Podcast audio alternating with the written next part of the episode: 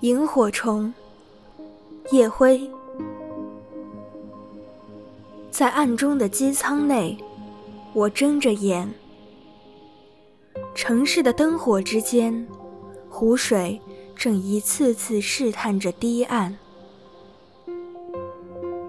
从居住的小岛上，他们抬起头，看着飞机闪烁的尾灯，没有抱怨，因为。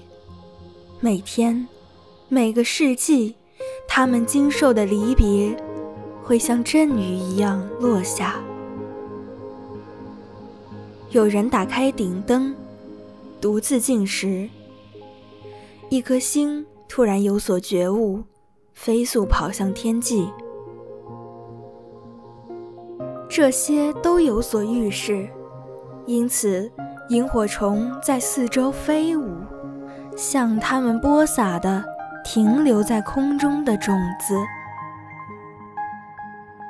萤火虫总是这样忽明忽暗，正像我们活着，却用尽了照亮身后的智慧。